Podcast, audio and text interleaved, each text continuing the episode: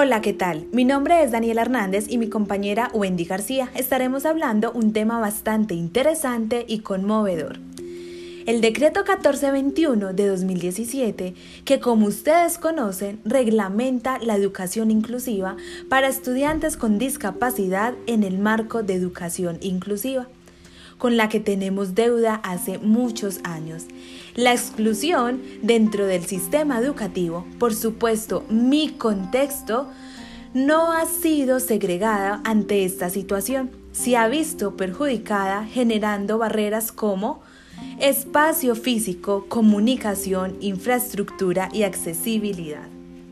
Claro, Daniela, estoy de acuerdo donde dos instituciones de Envigado hace tres años han venido mejorando la infraestructura, pero por cuestiones de temas políticos se ve afectada la educación, porque sus obras se han suspendido e incluso reubicar todos los estudiantes en varias instituciones del sector, generando así sobrecupo en las instituciones, desmejorando la calidad educativa y pasando a un segundo nivel el cumplimiento del DUA.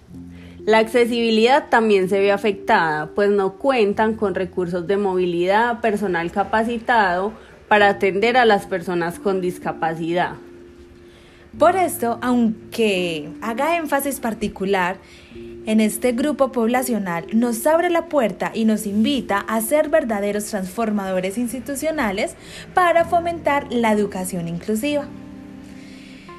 Fue un gusto compartir esta información con ustedes. Que tengan muy buena noche. Feliz noche, hasta luego.